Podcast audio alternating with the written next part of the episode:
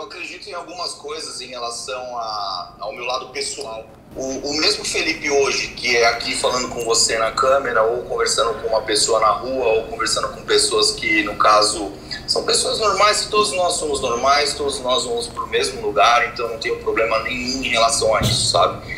Então, assim, é, eu fui criado de uma característica muito simples e eu continuo sendo um cara simples até hoje. O que me transforma em relação a, a pessoas é a relação sentimento. Acho que nada é tão gratificante e justificável quando você tem sentimentos envolvidos, né? Então, o meu primeiro passo aí falando do Felipe é o Felipe que é um cara que aparentemente passa como uma pessoa que o cara olha e fala esse cara é um mala, esse cara ele é metido, esse cara é bravo, esse cara ele passa um aspecto mais rude, e tudo isso eu escutei na internet, né? Quando o meu sucesso começou a, a brilhar um pouco mais, minha estrela começou a brilhar e eu escutei diversas coisas que me chatearam bastante sem as pessoas me conhecerem.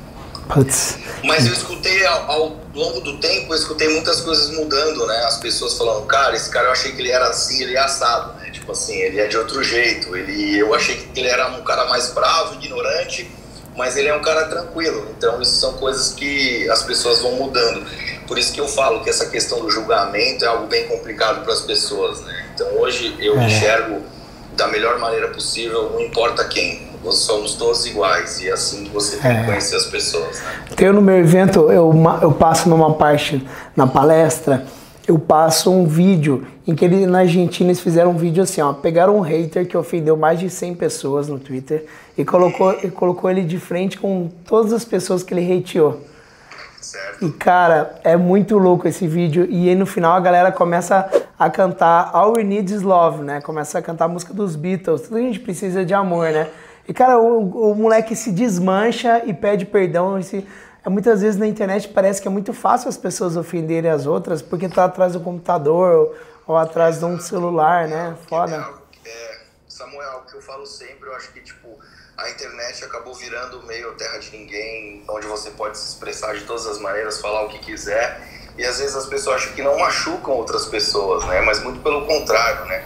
Às vezes um comentário meio bobo pode chegar numa pessoa e se tornar algo muito grandioso, se a pessoa tem algum problema interno com ela mesma, né? Então, de repente, você fala algo que nem. Eu, eu sou um incentivador em relação a treinamento, performance, corpo.